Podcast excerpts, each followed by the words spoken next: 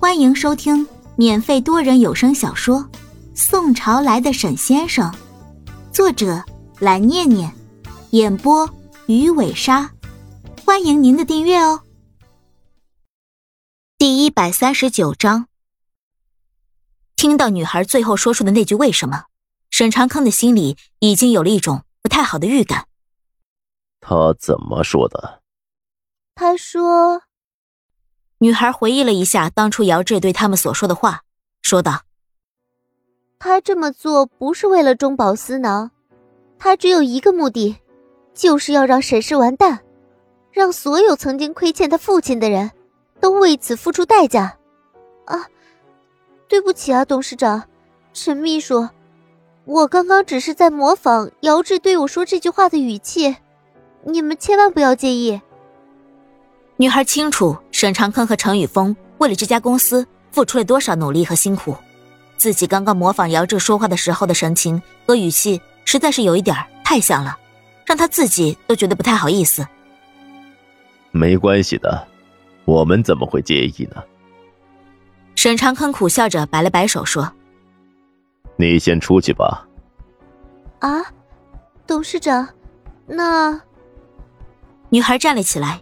眼神当中还是有一些担忧的，看着他们说道：“有关于他职务能不能保留的问题。”你放心，我答应你的一定会做到。你先出去，我和小陈有事要商量。沈长坑看着他，微微一笑，道：“好的，那我就先出去了。”既然沈长坑答应了他，承诺给他的事情不会变的话。那么女孩也没有必要在这里久留，影响沈长坑和程宇峰的谈话了。站了起来，离开了沈长坑的办公室。走出去的时候，将门给带好。董事长，他们太过分了。程宇峰带着怒意的说道：“您当初对他那么好，在他家族面临绝境的时候给他一份工作，后来看在他父亲的面子上又提拔他，他呢，就一心想着不停给您找麻烦。”我觉得他良心可能真被狗吃了，董事长，我们要不要？暂时不要了。小陈啊，你对我的忠心，我确实明白，我同样也十分感激。可是这件事情，没有你想象的那么简单和容易。沈长康平静的靠在椅背上说道：“当年。”我选择招募姚志加入沈氏企业，目的中确实有一部分是因为我对于他父亲的愧疚，可是还有一部分其实是因为他父亲在集团内部留下的影响，其中一部分是我不可能够完全忽视的。小陈，你知道当初姚志他父亲？是和我一起创业的。他父亲虽然后来选择将股份全部归还给我，并且承认了我在集团内部的领导地位，可是他父亲在沈氏企业的影响力还是有的，我不能够完全忽视。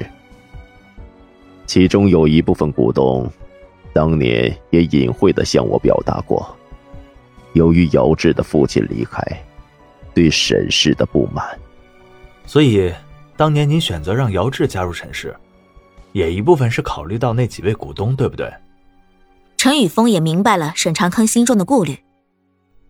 董事长，您放心，我会亲自去调查这件事情，保证能够让这件事情人赃俱获，证据充足。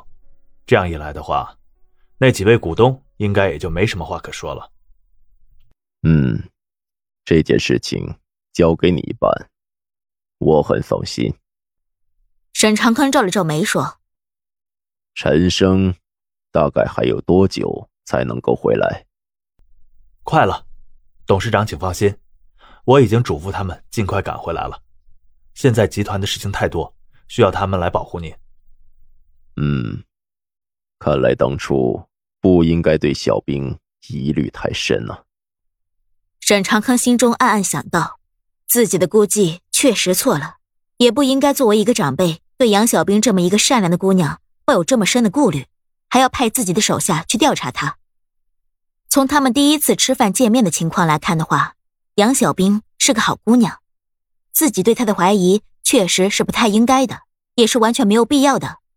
还好雪峰不知道，如果让那小子知道的话，估计能够打死他这个老爸了。道山山脚下，先生停止了高速的飞行，回到了山洞面前。他紧紧皱着眉头，觉得现在的情况好像有点不太对劲。自己找了一圈，完全没有发现任何的踪迹。而现在这里本应该传出罗印那个混蛋的惨叫声才对。血伐秘术的威力，先生十分清楚。疑惑之下的他走近了一点，却看到了地上的两具尸体。啊，糟了！先生目光骤变，以灵力催动身形，让自己以极高的速度闪烁进了山洞内部。看到老者昏迷在墙壁边，而老妪也倒在了一边的地上。都给我醒醒！